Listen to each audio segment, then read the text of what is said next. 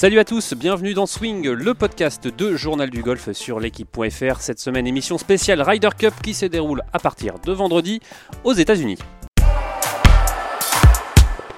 Et pour animer avec moi cette émission, Martin Coulon de Journal du Golf. Salut Martin. Salut JP, salut tout le monde. Et Romain Lefebvre de l'équipe. Salut. Bonjour à tous.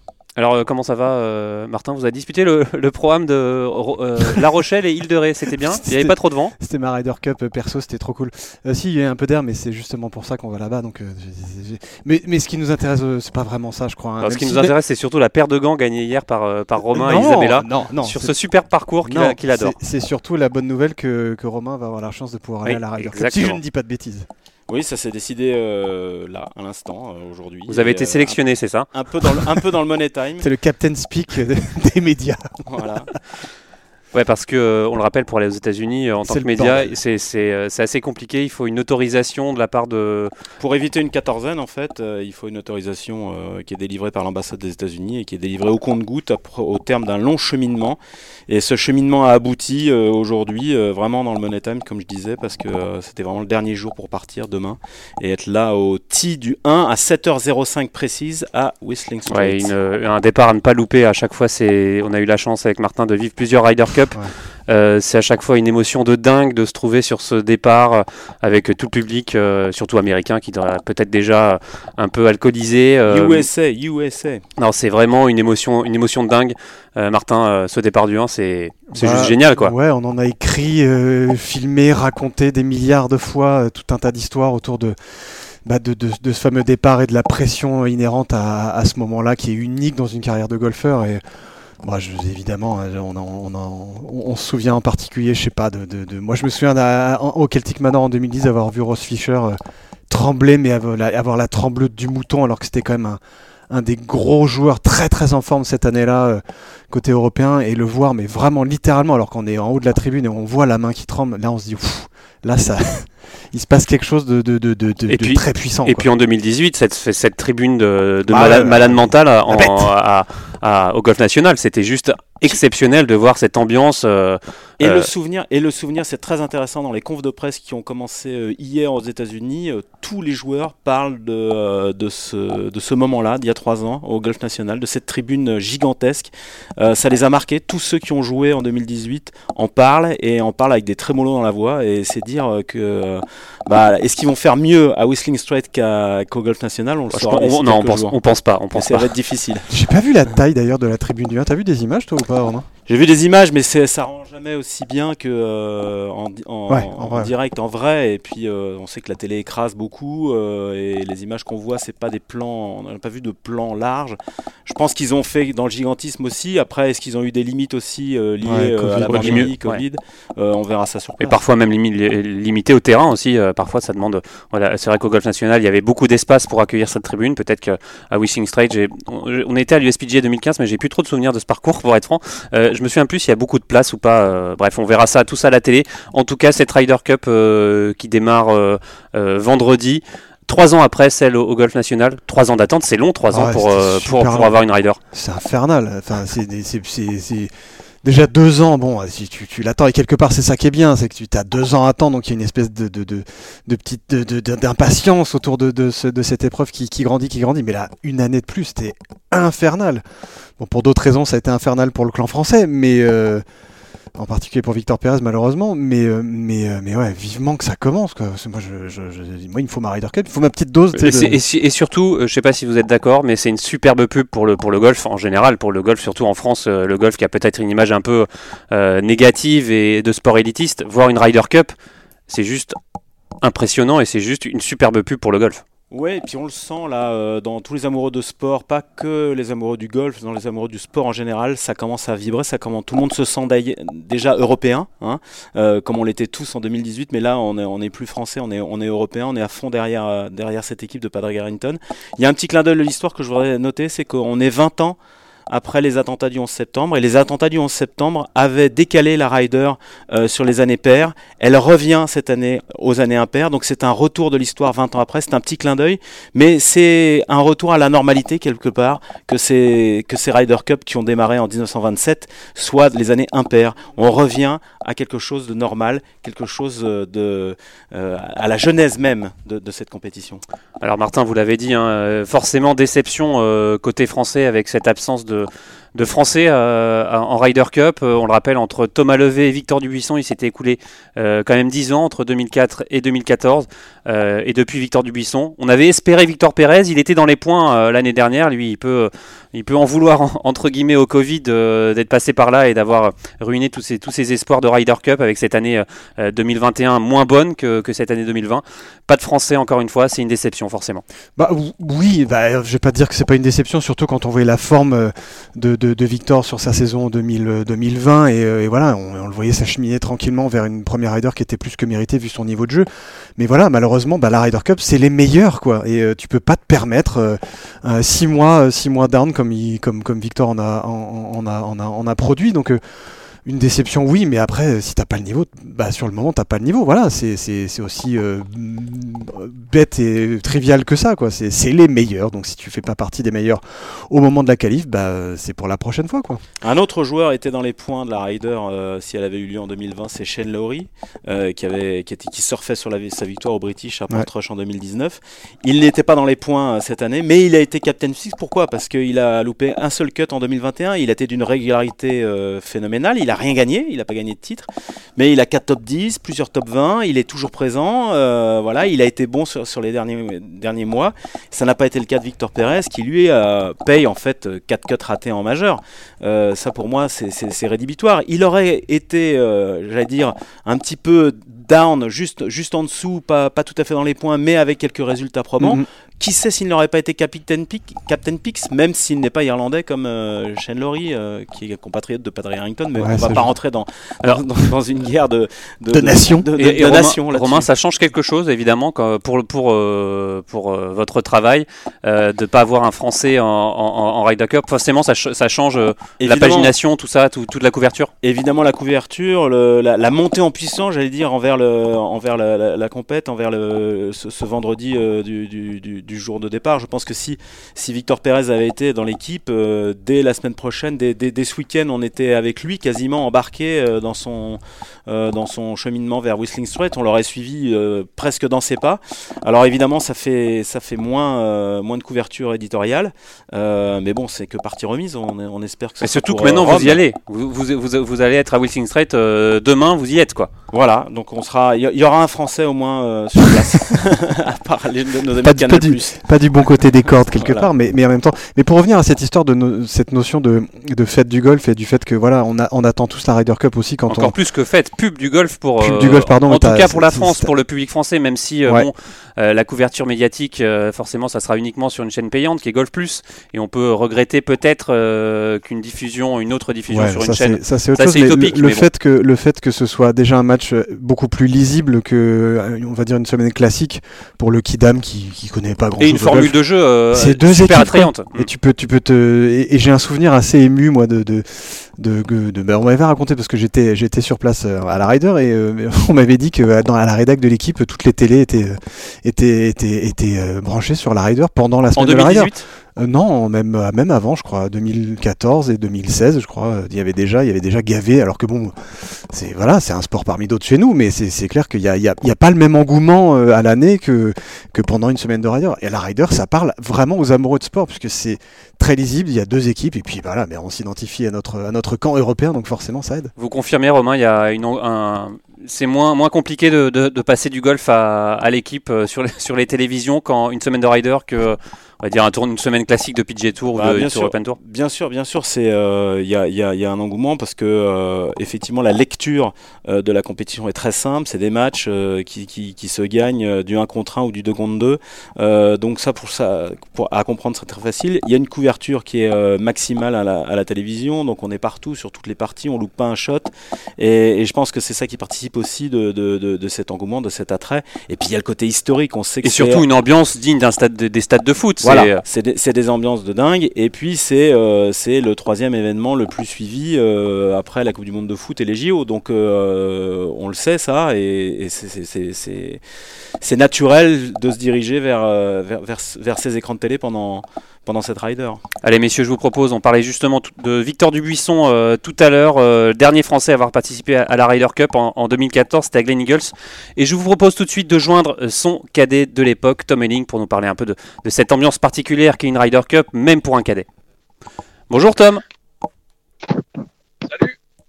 Alors euh, Tom, euh, vous avez euh, vous participé à une, une Ryder Cup en, en 2014 avec Victor Dubuisson au, sac de Victor Dubuisson. on suppose que quand une Ryder Cup arrive cette semaine à Glen Eagles, ça ressurgit forcément dans votre mémoire? Ouais, bien sûr. Non, c'est une des meilleures semaines de de de, pour moi depuis que j'ai pu commencer. Donc c'est vrai que c'est vrai que c'est c'est les c'est des souvenirs incroyables et, et, de voir en plus euh, des, des, des, potes euh, revivre la même chose euh, bah, cette semaine à Whistling Street, c'est c'est kiffant pour eux, c'est kiffant de les voir et c'est ça rappelle des bons souvenirs. Alors vous parlez de, de potes, c'est qui ces, ces potes? Ah ben moi j'ai plusieurs cadets donc Fino qui cadet Tommy, Mick qui cadet Aton, euh, plus euh, plus quasiment toute l'équipe euh, dont, dont, dont, dont, je connais. Donc il y en a trois quatre dont j'en suis très proche. Et, et le reste, c'est c'est quand même des, des gens avec qui on échange régulièrement en tournoi et avec qui bah, moi aussi j'ai pu faire la Ryder Cup à l'époque, que ce soit les, les vice-capitaines et leur cadre ou ou les joueurs et leur cadre ça a été des, des, des, gens qui fait partie de la même équipe que nous en, en, en 2014. Quoi. Alors, comme les joueurs, est-ce qu'on se sent euh, également investi d'une mission en tant que, en tant que cadre? Est-ce que c'est c'est la même, on va dire la même pression de, de l'équipe européenne? On, on, on, le vit différemment qu'un tournoi classique, je suppose? Ouais, je pense, je pense que, que, bon, bien sûr, je pense que le cadet a toujours un, un, un pas de recul sur la situation et, et doit avoir la lucidité de, du moment. Mais, euh, mais euh, Là, euh, une décision, une erreur peut coûter euh, toute une équipe, quoi. Donc c'est plus juste toi et ton joueur. Euh, ça, ça prend des proportions assez grosses. Donc, euh, donc, euh, donc bien sûr, non, non, c'est, il y a quand même, il y a quand même plus d'enjeux une semaine comme ça parce que, ben, on, on, on peut être, on peut être le la clé ou pas de, de d'un point qui coûte très cher à la fin, quoi. Martin. ouais, Tom, moi j'ai il y, y, a une question qui me, qui me turlupine d'année en année, d'édition en édition et, et, de victoire européenne en victoire européenne, c'est ce fameux esprit d'équipe euh, que l'Europe arrive toujours à développer. Et je sais que euh, pour on, en, on, en, a longuement discuté tous les deux euh, dans un précédent podcast et j'invite tout le monde à l'écouter parce que c'était passionnant à ce niveau-là aussi. Mais est-ce que tu pourrais nous réexpliquer en quoi, euh, comment, comment, il se, comment il se crée cette espèce d'atmosphère d'équipe qui, qui inclut évidemment euh, tout l'entourage et évidemment les caddies comme, comme toi? Et, et surtout qui est très forte chez les Européens. Ouais. Ouais, alors je pense que je pense qu'il y a des joueurs qui, qui, qui, se transcendent un peu pendant ce tournoi et, et, et notamment ben, les deux, deux des pics d'Harrington que ce soit Garcia ou Poulter, c'est les deux personnes pour moi qui, en tout cas quand j'y étais, ont joué un rôle dans dans le dans le team room euh, euh, avec les discours, avec euh, avec les discussions qu'on a pu avoir. C'est les deux personnes qui qui, qui pour moi ont, ont, ont cet esprit de rider la plus forte. Donc c'est pas étonnant que eux eux eux soient pris, surtout que Garcia joue encore très très bien. Mais non, c'est c'est particulier parce qu'on passe toute l'année à jouer les uns contre les autres et, et cette semaine-là, l'Europe arrive à, à, mettre en place quelque chose qui est, qui est assez incroyable. Euh, je ne sais pas réellement d'où ça vient. Euh, tout ce que je peux dire, c'est que c'est vraiment, euh, ça amène vraiment des émotions super fortes euh, quand, quand, quand on en fait partie. Et en venant d'un sport indiv, quand on arrive dans, une, dans, dans, dans un moment d'équipe comme, comme, comme la Raider, c'est juste, euh, c'est juste, euh, ouais, c'est des sensations super fortes, quoi. Alors justement, vous parliez de, de discours de dans les team rooms. Qu'est-ce qui, vous avez un souvenir de, de, discours qui vous a euh, particulièrement impressionné en 2014 Ouais, j'ai un, souvenir. Donc, euh, Victor jouait dernière partie euh, des, des, des singles le, le, le dimanche. Et euh, Johnson, si, si je ne m'abuse. Ouais, c'est ça, exactement. Et, euh, et en fait, euh, ben moi, je m'étais dit tous les matins euh, que je serais au départ du 1 quand, quand tout le monde jouait parce que l'ambiance, ça te met dedans, quoi, même si tu joues que l'après-midi. Euh, mais du coup, je suis arrivé au team room euh, assez tôt le dimanche matin. Il y avait, il y avait déjà, euh, il y avait déjà 5-6 cadres, euh, deux ou trois joueurs de ceux qui partaient. Il y avait, il y avait Paul, il y avait les vice-capitaines, il il y avait déjà du monde. Et, à un moment donné, je me rappelle, il y avait une musique qui jouait en fond et c'était assez lambda en fait. C'était pas, il, il se passait pas grand chose. Et, Poulter est rentré dans la salle et, euh, et il a ouvert toutes les fenêtres qui de notre team room à Glen Eagles donnent sur le practice, là où les Américains et, les Européens sont en train de s'échauffer. Et, euh, et il a branché son iPhone et, euh, et euh, il a mis il a mis une musique euh, qui lui tenait à cœur, qui, qui pour lui était une mu- musique motivante. Et jusqu'à ce jour, moi je l'ai toujours dans la tête et même en, vous, en, vous, en vous en parlant, ça me donne des frissons. Et euh, il a mis son iPhone à, à bloc sur sur l'enceinte dans le team room avec les fenêtres ouvertes. Et euh, et euh, ben, les yeux que l'on voit faire euh, quand il rentre un chip ou un pote euh, à la télé, il avait ces yeux-là dans le team room plein de sang. C'était quoi cette Et, musique, Tom? C'était quoi la musique? Et ah, je, je la garde pour moi. Je la garde pour moi. C'est, c'est, il y a, il y a, il y a que, il y a que, il y a que les gens qui étaient, moi et ma femme, qui sont au courant, et, et c'est un petit kiff personnel. Euh, c'est, c'est, c'est, c'est vraiment, euh, c'était, c'était, c'était vraiment un moment incroyable, quoi. C'était, c'était, c'était, euh, c'était, c'était Coldplay. Après, je vous donne pas la, la chanson elle-même, Ah, mais c'était pas Patrick mais- Sébastien, ça va. non, non, non. Mais, euh, mais ce moment-là, et donc il a, il est venu faire fist pump à tout le monde. euh, il a pris tout le monde euh, un peu dans les bras, euh, tu sais, d'une façon forte et violente, quoi, en montrant, en montrant un peu la, la détermination, la haine, ce qu'on veut, ce que, ce que, l'on peut traduire par, par ces moments-là. Et ce moment-là, jusqu'à ce jour d'aujourd'hui, c'est un moment que dès que j'écoute cette chanson, ça me met des frissons, j'y repense, et, et, et c'est vrai que c'est des moments qui sont juste incroyables, quoi. Alors, ce qui est dingue, c'est que cette année de l'équipe de 2014, on retrouvera encore une fois euh, Sergio Garcia, euh, Yann Poulter, Maki- Rory McIlroy et euh, Westwood dans cette équipe. Euh, on se demande qu'est-ce qui peut arriver à l'équipe européenne. En tout cas, au niveau de l'état d'esprit, euh, quand on a des joueurs comme ça, euh, on a envie de se battre pour eux, et, donner le meilleur de soi-même pour l'équipe européenne. Non, voilà, je, pense que niveau euh, niveau détermination, niveau esprit d'équipe, niveau aussi préparer la, la, la, nouvelle génération qui dans deux, trois, quatre prochaines éditions, ces joueurs-là risquent de de, de, de, de, pas y être. Donc il y a aussi cette il y a aussi cette cette ambiance dans l'équipe européenne, c'est-à-dire que même si tu es plus, que tu es un vice-capitaine, que tu es chez toi en regardant, tu, tu, toute ta vie, tu es pour cette équipe d'Europe quand tu quand tu quand tu as fait partie. Donc euh, c'est c'est ces, quatre joueurs-là ont une mission beaucoup plus que c'est juste cette semaine, quoi. Ils ont une mission de, de, de donner un peu les clés euh, bah, à Rory, euh, même si pour Rory, il fait partie des mecs qui, qui ont joué beaucoup d'éditions déjà, mais il va y rester encore longtemps. Mais a des gens comme Tommy, des gens comme Tyrell à, à leur transmettre cette, cette passion qu'ils ont de cet événement et, et à leur tour, dans 10-15 ans, ils, ils auront la même mission aussi. Donc, euh, donc niveau ambiance, je suis pas du tout inquiet euh, pour euh, pour ce que vont vivre euh, les joueurs, les cadres, tout le staff cette semaine. C'est juste une semaine incroyable. Alors justement, Tom, euh, vous avez eu, on a la chance de vous avoir pour parler de cette, cette Ryder Cup. Euh, cette année, évidemment, ça se déroule à Wishing Strait, au bord du lac Michigan. Vous, vous l'avez, vous, vous connaissez ce parcours euh, parce que vous avez cadayé Alexander Levy euh, lors de l'USPGA 2015. Euh, Est-ce que vous pouvez un peu nous décrire le parcours? Est-ce que ça ressemble un peu au, au- au golf national dans l'esprit ou pas du tout? Ou co- Comment c'est Wishing Strait? C'est c'est non, c'est pas du golf national. C'est il me semble que c'est un parcours de pit die. Donc il donc euh, il y a pas mal des il y a pas mal d'effets d'optique. Euh, Il y a il y a du charge quand même. euh, Il y a il y a de la variété. Il y a des greens pentus. euh, Il y a des par 3 où ils peuvent vraiment changer les tees et, et mettre des des positions de drapeau assez particuliers. Euh, moi j'ai vraiment aimé ce parcours. J'ai vraiment aimé ce parcours. Euh, il va falloir bien striker la balle parce que c'est c'est quand même un bon parcours de ball striker, je trouve. Euh, non, non, visuellement, il est, il est incroyable. euh, C'est taillé et- pour le et- match play et- Justement, c'est taillé pour le match play ce genre de parcours Après, après, bon, je pense que c'est dur de trouver un parcours qui est pas taillé pour du match play ou du stroke play. Euh, oui, il y en a peut-être certains qui sont peut-être plus taillés pour du match play que du stroke, mais, euh, mais je veux dire, ils ont tellement de départs, tellement de possibilités de drapeau euh, qu'en fait ils peuvent changer le parcours du jour au lendemain. Je regardais un peu la météo, ils vont pas avoir énormément de vent de ce que j'ai vu, mais mais les parties du matin avec un peu de rosée, il risque de pleuvoir un peu, peut-être le vendredi et le jeudi, les rêves vont être mouillés, donc le parcours il peut jouer complètement différent d'un jour à l'autre en changeant les départs, en changeant les drapeaux.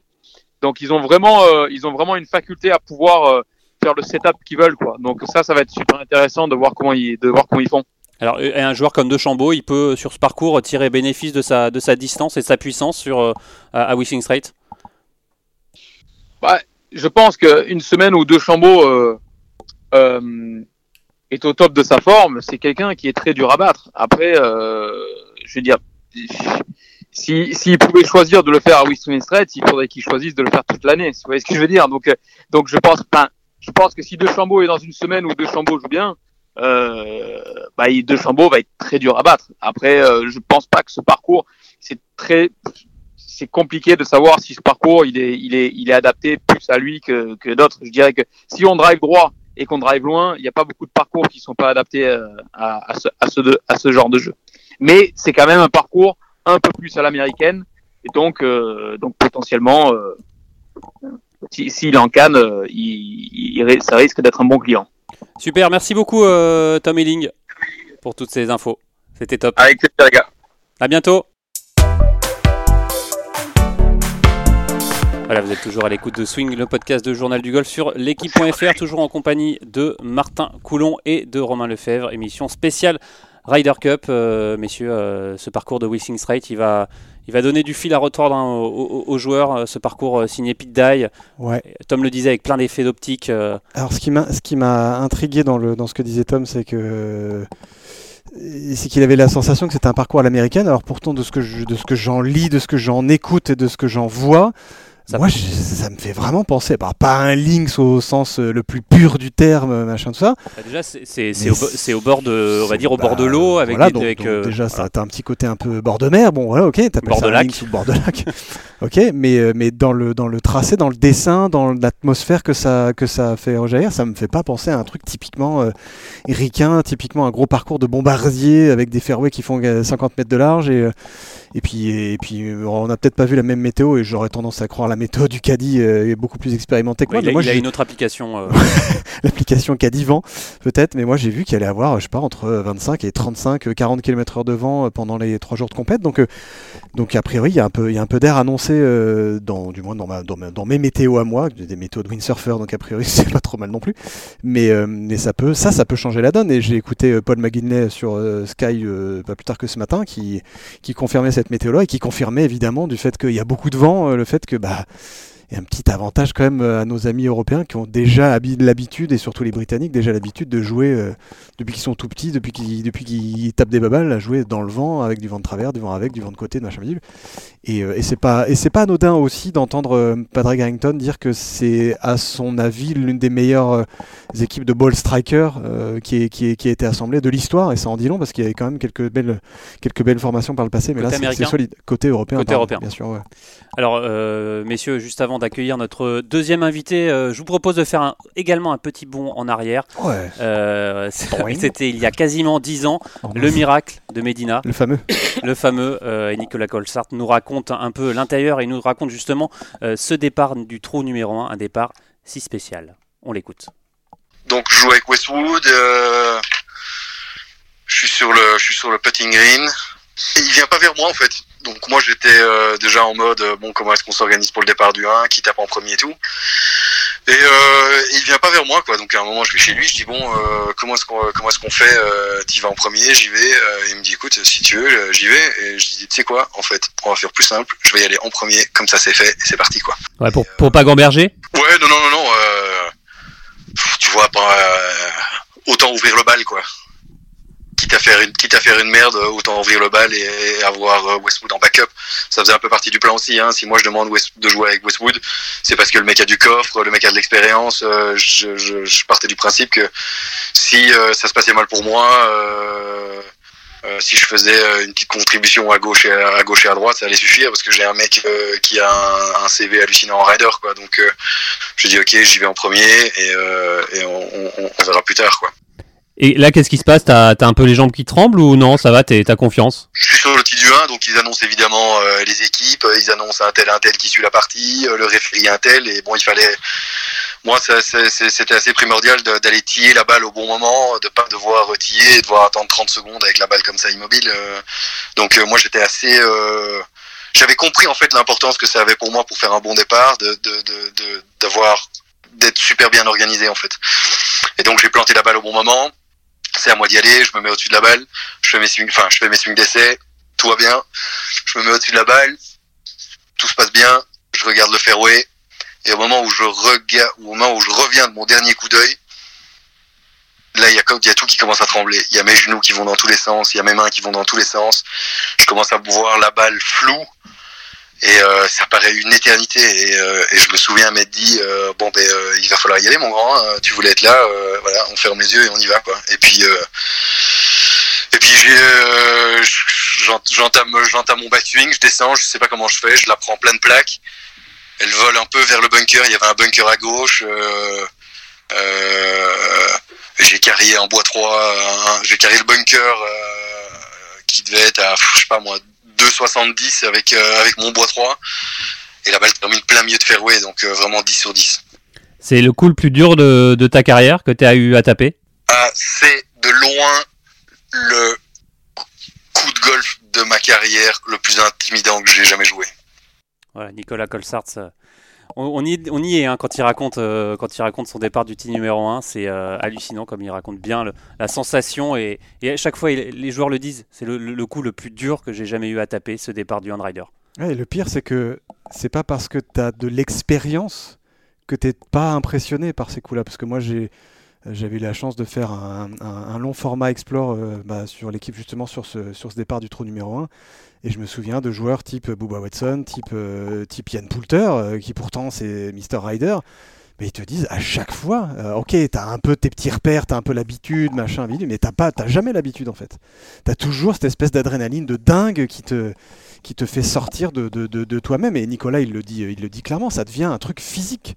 C'est-à-dire que tu, tu es atteint limite de cécité sur un départ du 1 alors que tu fais partie des meilleurs mondiaux et des meilleurs du moment, euh, tout continent confondu. Donc ça, ça en dit long sur euh, l'importance de l'épreuve, l'importance de ce moment-là et l'intensité qu'il faut mettre dans ce, dans ce truc par équipe, enfin dans ce truc individuel qui devient un truc par équipe. Et c'est ça que je trouve fascinant, moi, tout le temps. C'est. Oh de le réécouter parce qu'en plus je l'avais longuement eu pour ce sujet il m'avait raconté quasiment mot pour mot exactement la même chose. D'ailleurs c'est génial à chaque fois. c'est un podcast euh, qu'on a qu'on a réalisé, euh, l'année dernière au moment du confinement que, je vous invite à réécouter euh, Nicolas Colsart l'intérieur du je miracle. crois qu'on va faire un petit un petit une petite news dédiée genre les trucs que vous avez manqué mais qu'il faut quand même pas manquer les gars. On va vous faire ça pour pour dans pas longtemps. Romain quand on entend Nicolas Colsart qui explique ce départ du trou numéro 1 on peut le comparer à un, un penalty en finale de Coupe du Monde ce, ce genre de de sensations. Euh, ou un euh, dernier service pour gagner Roland Garros. Voilà. Ou...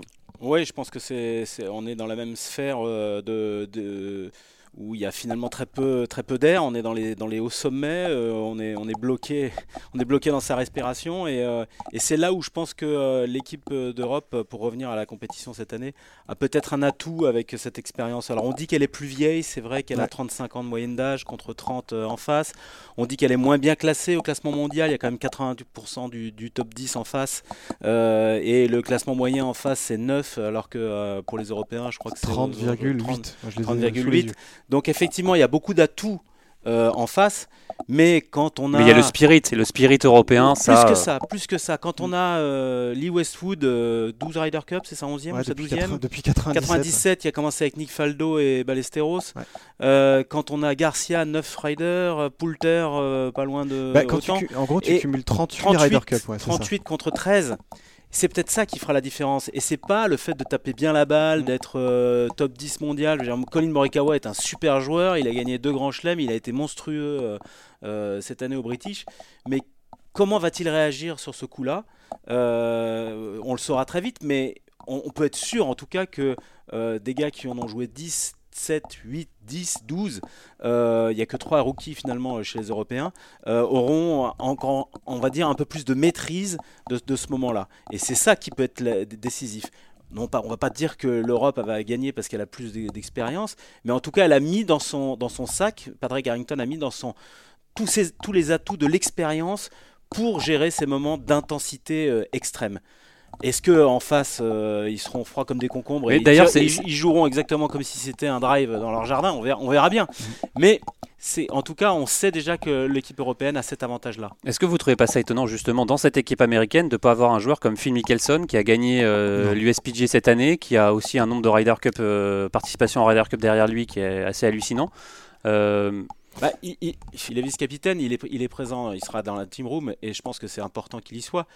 Après, on sait que euh, ce qu'il a fait cette année en gagnant un majeur, euh, bon, c'est exceptionnel à 51 ans, mais euh, je pense que dans l'esprit des Américains, c'est pas préparer l'avenir que, de le- que, que de le mettre dans cette équipe euh, en tant que joueur. Euh, je pense qu'il a fait une très mauvaise Ryder Cup en 2018 contre la France. C'est quand même lui qui, euh, qui, qui foire euh, dans les simples et qui. qui bah, il n'avait pas, il avait pas aimé le rough du, le rough du golf national. Voilà, il n'avait pas aimé le national tout court. donc. voilà. Donc, euh, donc il reste quand même sur une, sur, euh, une trace indélébile euh, assez forte, même si ça reste un joueur exceptionnel et un, et un- un bon joueur de Ryder Cup, bien sûr. Mais je pense que c'est pas, c'est pas surprenant qu'il y soit pas. Non, ce qui est, ce qui est, ce qui est étonnant, c'est qu'ils aient mis 6 rookies sur 12 quand même. Mhm. Euh, alors, dans les rookies, il y, a un, il y a un champion olympique, un vainqueur de majeur, et euh, donc euh, Morikawa Schauffele. et, et, euh, le troisième, euh, Cantley, qui a gagné la FedEx. Donc, bon. On peut considérer que c'est C'est des, des rookies de luxe. c'est des rookies de luxe, mais Et toujours pas de Billy Horschel d'ailleurs en, en Ryder Cup. Non, ça c'est scandale. Ouais, mais mais ils n'ont pas ils n'ont pas euh, vécu connu ces, ces- ces moments de haute intensité. c'est là et c'est, où, et ouais. c'est là tout le charme en fait de ce qui nous attend vendredi en fait. L'impatience, elle est là. Elle est C'est elle de voir les savoir- cadors vaciller voilà, ou pas. Mm. Voilà. Comment vont-ils réagir? On sait que euh, ça n'a jamais été facile, même pour les gros bras. hein. Les Dustin Johnson, Bryson de Chambaud, ils n'ont pas écrasé le parcours de- du national euh, euh, il y a trois ans. Et on va être, on va être curieux de voir comment euh, ces Ouais. super joueurs, ces top guns, les meilleurs, ce qui se fait de mieux, la crème de crème du golf mondial, va réagir à une situation qui est totalement inédite pour eux. Et puis je trouve aussi, et ça tu l'as, tu l'as un peu, tu l'as un peu touché du doigt dans, dans ce que tu viens de dire Romain, c'est qu'il y a, moi j'ai l'impression que les deux équipes sont à un, un moment pivot de leur évolution. Alors euh, du côté américain, c'est le côté, euh, comme on le disait, voilà, t'as six rookies, mais bon, c'est pas des rookies, c'est, c'est, c'est clairement des gars qui vont être présents pendant les, euh, on va dire les 5, 6, 7, 8 prochaines riders, si bon, ils font la carrière qu'on leur souhaite.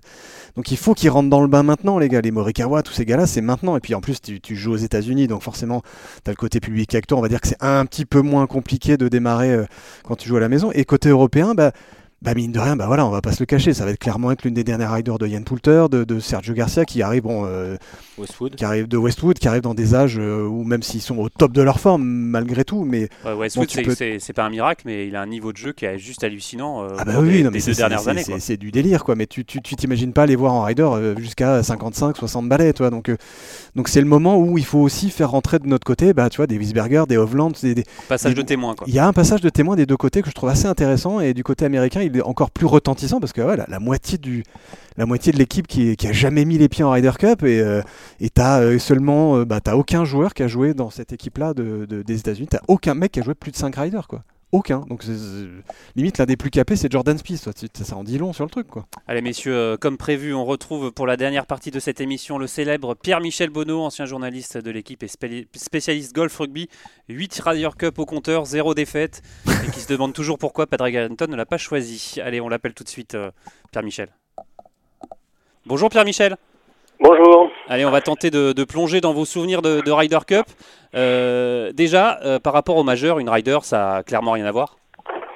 Ça n'a rien à voir, euh, absolument, absolument, oui, parce que d'abord c'est le, côté euh, sport collectif une fois tous les deux ans de, joueurs qui, ne pensent qu'à eux pendant tout, le reste de l'année, et puis bien sûr il y a le, il y a le, facteur spectateur qui qui, ils sont, c'est allé en, au fil des années en donnant de plus en plus d'importance, c'est parce que pas le plus important que la compétition, mais ça devient limite, quoi. C'est vraiment ce qui fait la différence avec des majeurs où quand même ça reste toujours pol- policé, quoi. Ouais, surtout que les, les Américains en général sont pas très fins euh, quand il quand il y a une Ryder Cup chez eux. Ils ont, ils sont, oui, ils sont pas, ils sont pas toujours fins non plus qu'un un USPGA au mois d'août dans le Wisconsin, mais euh, des fois ils, les, les, les buvettes ouvrent tôt dans ces pays-là. Mais euh, non, non, mais c'est vrai qu'ils sont peut-être plus plus véhéments encore que, que d'habitude. Ils sont très, très nationalistes, très patriotes, on, appelle ça comme on veut. Mais sur les deux dernières euh, riders en Europe, euh, que ce soit à Glen Eagles ou à en France, euh, franchement, euh, les Européens n'ont pas été mal quand même de ce niveau point-là, mais peut-être un peu moins, euh, oui, un peu moins, Alors, votre premier Ryder Cup, euh, on a discuté un petit peu avant, c'était 1997 à Valderrama. C'est quand on arrive pour la première fois sur une Ryder, euh, c'est euh, c'est une claque, euh, surtout que c'était la première fois en Europe continentale. Oui, ben oui, oui. Alors, bon, c'était tellement, tellement euh, euh, Ballesteros Land que c'était, c'était un peu le sujet principal. Il était partout, c'est vrai. On le voyait, il traversait, le- il traversait les fairways avec sa, son commande carte. Il, il y en avait un peu que pour lui, mais moi, je découvrais la- la- cette compétition. J'ai vraiment été bluffé effectivement par, par l'atmosphère, et surtout découvrir le, le caractère européen de la compétition. Il y a beaucoup de tourisme vers, vers, beaucoup d'Espagnols, mais il y a aussi beaucoup de touristes, des, des- des Suédois, des Anglais. Et c'est la première fois que j'entendais un, un- public crier Europe, Europe. C'est, unique. Ça n'existe dans aucune autre compétition, je pense, euh, en aucun sport. hein. Et ça, ça, ça, ça, ça a mis une claque, effectivement. Martin Pierre Ouais, Michel. ouais, euh, Romain, vas-y. Pierre-Michel, est-ce que tu pourrais, euh, sur le- l'ensemble des, des Ryder Cup que tu as couverts, je crois qu'il y en a 8, Huit, ouais. comme ça, euh, est-ce que tu pourrais retenir un, frisson ultime, vraiment un souvenir indélébile qui, qui te file encore la chair de poule? Oh, je crois que c'est Medina quand même.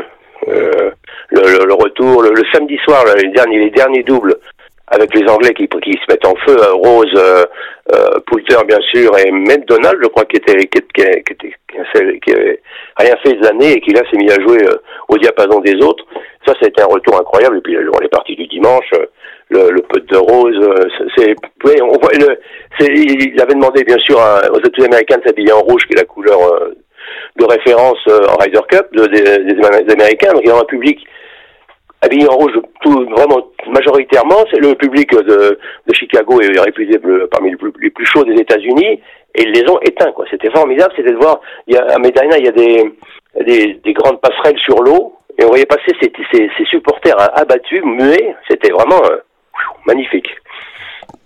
Euh, ouais, moi je voudrais aussi, euh, Pierre-Michel, qu'on qu'on utilise un peu ta connaissance du, du- du monde du rugby qui est, qui est- qui est- qui est biblique, on va dire, euh, de, de tous les matchs que tu as pu couvrir, de toutes les tournées, de toutes les ambiances Les de stade, de Coupe du Monde ou autres que tu as pu connaître. Est-ce qu'on se rapproche en Ryder Cup de ce genre de, de ferveur ou est-ce qu'on est carrément même encore au-dessus?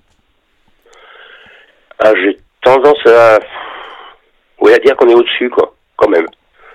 Il y a des, euh, là, ouais, non, parce que le, euh, un des sommets, c'est l'Eden Park d'Auckland en rugby, mais c'est un public, ils sont, ils sont tous en noir, donc déjà ça fait un peu le côté enterrement, et, c'est un public très connaisseur, mais qui commence à applaudir que quand vraiment son, son, son, équipe joue bien, quoi. Un- ils analysent le match, donc ils sont pas du tout dans, dans l'émotion ou très peu, et, et- donc c'est une atmosphère pesante, mais beaucoup moins enthousiasmante qu'une qu'une Ryder Cup euh, qui va même, non, moi je trouve jusqu'à la démesure. J'ai trouvé un peu que qu'au national c'était presque trop, quoi. Euh, ces tribunes euh, monstrueuses pour pour quatre départs par jour. Enfin, c'était, on était un peu dans la limite de, de entre entre le, le, le, le- côté sportif et le côté euh, côté supporter, quoi. Moi, ça m'a bon. Et en, en parlant de justement des, des- des joueurs, euh, est-ce que vous avez souvenir d'un d'un joueur, euh, on va dire le plus fou qui vous a marqué en, en, en rider Bah, le premier nom qui vient à l'esprit, bien sûr, c'est Poulter. Parce qu'il est, parce qu'il est, bon, il est, il est, il est, il est cinglé, puis il est cinglé euh, sur la durée en plus. Hein, C'est-à-dire que d'une Ryder Cup que, que pas l'autre, il a beau vieillir, il est toujours aussi, euh, aussi euh, hystérique, quoi, démonstratif. Et puis, euh, et puis on sent qu'il qu'il- qu'il brûle le sang. J'ai un souvenir de Beau Weekly euh, à Valhalla, euh, dans le Kentucky. euh, Qui, qui avait Euh, chevauché son driver des qui avait chevauché son driver hein, au milieu des, des, des, des gars du Kentucky, ça avait mis pareil, c'était, c'était un geste déli- dé- débile, quoi, c'était délirant. Enfin, c'était formidable en même temps, parce que c'était, euh, c'était, en plus, c'était vraiment d'atmosphère, parce qu'ils avaient mis, ils avaient mis les trois lots, ils avaient, il y a Beau Weekly, euh, qu'ils avaient aussi encore deux autres, deux autres joueurs, euh, euh, texans ou de la région, quoi. Et les avaient, et le capitaine, ils avaient vraiment eu l'idée de les, de les pousser, de les promouvoir, et ça avait vraiment amené la- l'adhésion du public, et l'Europe n'avait pas existé, quoi. Est-ce que vous vous souvenez, euh, à, à contrario, d'un joueur qui, a eu la trouille sur le départ du 1 et on, en parlait tout, à l'heure avec Martin, et où, ça se voyait vraiment quoi, J'ai l'impression qu'ils ont tous la trouille, alors j'ai du mal à en, en dégager un. Le, le premier, en tout cas, le, en tout cas, le vendredi matin, le premier drive du, du double, là, c'est sûr qu'ils sont. euh, qui est-ce qui. je crois que Ross, que Fischer, Ross Fischer était pas mal aussi dans le genre Ouais. euh, en 2008. Colin Montgomery euh, racontait qu'il il avait vraiment eu du mal à poser la balle sur le sur le tee. Après, moi, dans, dans le genre, dans le genre, euh, dans ce genre-là, je me souviens d'Hunterman qui qui a une conférence d'avant d'avant compétition de moi, le, la Ryder Cup, ça, il, était, il était rookie à à, à au Celtic Manor. Manor. En Et, 2010. et, et il disait oui moi le moi ça me fait ni chaud ni froid machin tout ça et puis il a, il a gratté son il a gratté son approche euh, son approche euh, décisive là c'était c'était lamentable on avait, on avait dit un, un 54 et le type il a été rattrapé par je croyais plus plus costaud que plus costaud que, que l'événement il a été rattrapé par le truc ça c'était bon c'était moins c'est mo- c'est moins un classique que, que, que le départ du 1 mais c'était spectaculaire dans le genre euh, dans le genre Pierre-Michel, tu es allé à Whistling Straits, si je ne m'abuse, euh, suivre Oui. euh, un majeur, je pense. euh, je pense. oui un 2010 USPGA le demi USPGA victoire de Vijay Singh D'accord. de 2004 plutôt non? 2004 alors, ouais. Peut-être. Ouais. ouais. T'es- Quel souvenir tu as de, de cet endroit, de ce parcours, de cette atmosphère, de, de- qu'est-ce que tu as comme euh, Ah ben c'est comme euh, comme on dit en français, middle of nowhere, hein, c'est euh, le, trou, le trou du cul du monde. c'est- pour vous situer, la- la- le premier hôtel de presse disponible était à 90 miles du parcours, donc ça fait 150 km aller et 150 km retour au milieu des vaches. Donc ça c'est c'est un endroit qui est posé le long du, du qui est magnifique, hein, en bordure du, du lac Michigan, mais qui est au milieu de nulle part. Le parcours lui-même, il est, c'est un espèce de, de lynx euh, gonflé à l'hélium ou aux, aux, aux stéroïdes. Il y a, je sais plus il y a 900, 900 bunkers euh, qui sont des bunkers ou pas des bunkers, qui sont des fois des griffures dans le sol. Les, les, les, les, les, parcades sont monstrueux, tout est monstrueux. Quoi. S'il y a un peu de vent, c'est, c'est, c'est l'impression, oui, c'est améri- un peu américain, quoi. Toujours plus grand, toujours plus gros, toujours plus fort. Et, et j'ai un- peu de mal à imaginer ce que ça va donner en, en Ryder Cup, mais ça va être curieux en tout cas. Parce que parce que si ma mémoire est bonne, euh, je crois que Vijay Singh il a, il a gagné en 176 le dernier jour, un truc comme ça. Ouais, ça se finit en playoff, je crois. je- je- bon, J'ai l'ordinateur sous les yeux, donc c'est facile. Ma mémoire est, est numérique, on va dire. Et ça, ouais, Ouais, ça gagne en playoff à moins, moins, moins. Il fait moins 8 alors qu'il partait à moins, ouais, moins, moins 12, je crois, au départ, départ du, du Ouais, dernier tour. Donc il y a eu un peu de vent, je crois, dans ce dernier tour-là. Oui, oui. Ah oui, ils en mettaient partout.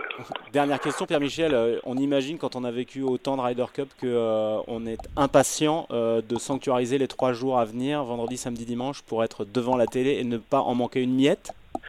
C'est évident, c'est évident. J'ai une petite compétition samedi matin, mais euh, du coup, je vais jouer samedi matin tôt pour être pour être de bonne. C'est pas mes habitudes et pour être prêt prêt prêt à suivre ça chaque, balle, bien sûr. C'est c'est c'est- c'est- c'est incontournable quand on aime le golf. C'est c'est c'est le must absolu. Merci beaucoup euh, Pierre-Michel pour euh, Avec plaisir. anecdotes et à bientôt. À bientôt.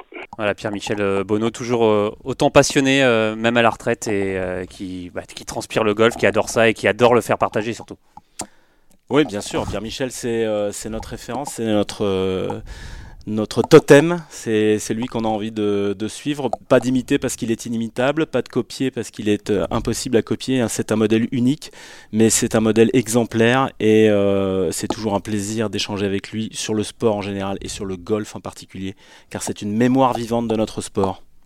C'est Voilà, ce que tu crois, dis. je- je- je crois que ça sera le, le mot de la fin. Martin, vous avez quelque, quelque chose d'autre à ajouter Euh, oui, euh, je sais pas, je sais pas rapidement parler de, de, de, de ce que ça pourra donner cette semaine parce qu'on a on a on a brossé un tableau assez large de, de ce que ça veut dire la rider, de, de ce parcours machin bidule, mais mais mais je sais pas, vous voyez quoi, vous, voyez Bah, victoire, de, de- vi- victoire de l'Europe, forcément. Ouais, tu, tu, tu- étais aussi certain que ça, toi.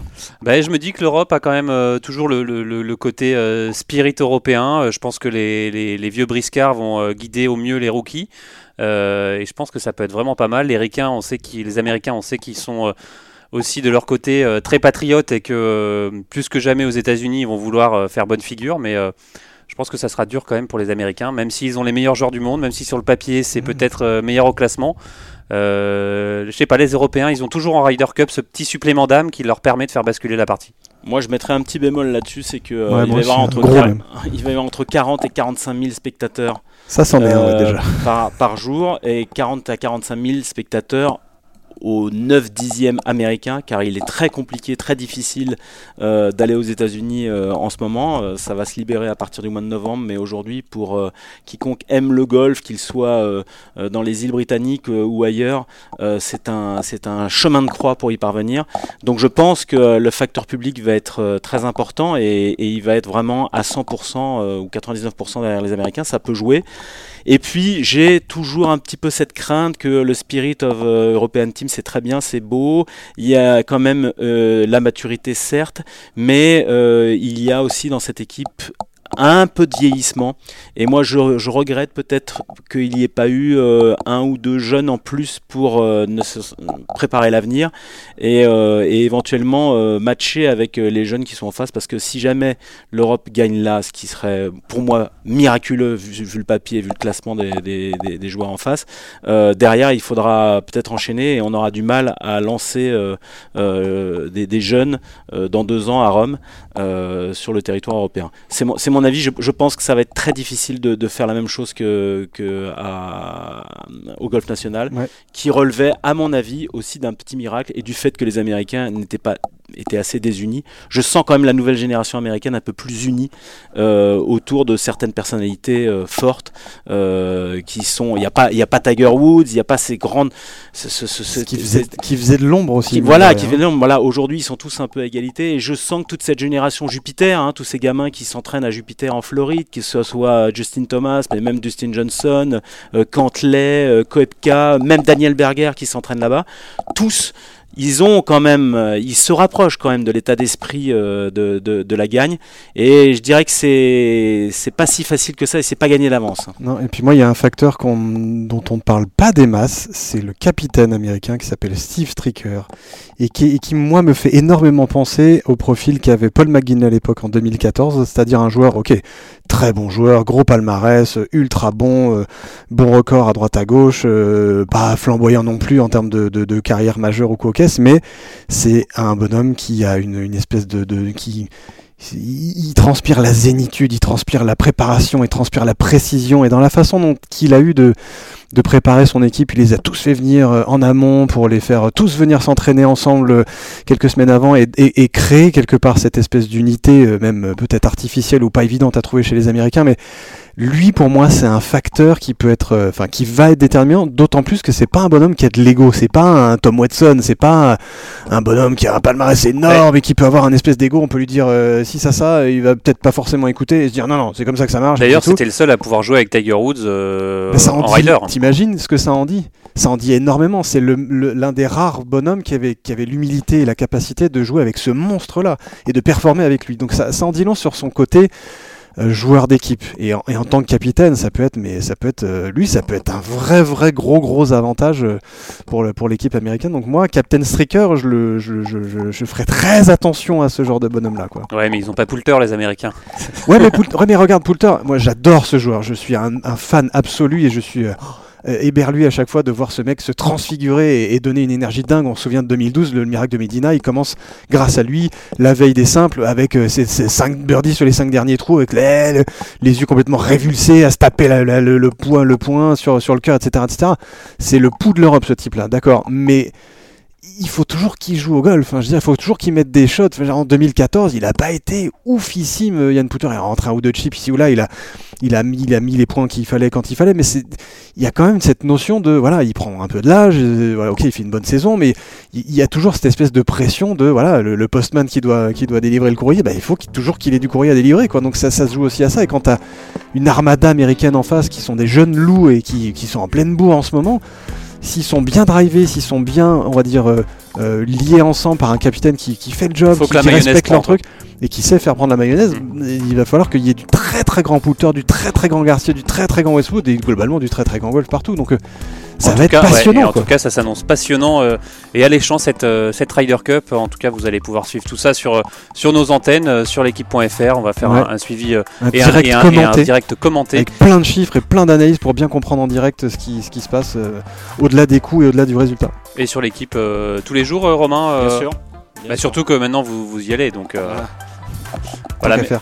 merci beaucoup euh, Romain et Martin de m'avoir accompagné durant euh, cette émission. Euh, et on vous retrouve euh, évidemment la semaine prochaine pour débriefer de cette Ryder Cup. Ah ouais Allez, salut À bientôt.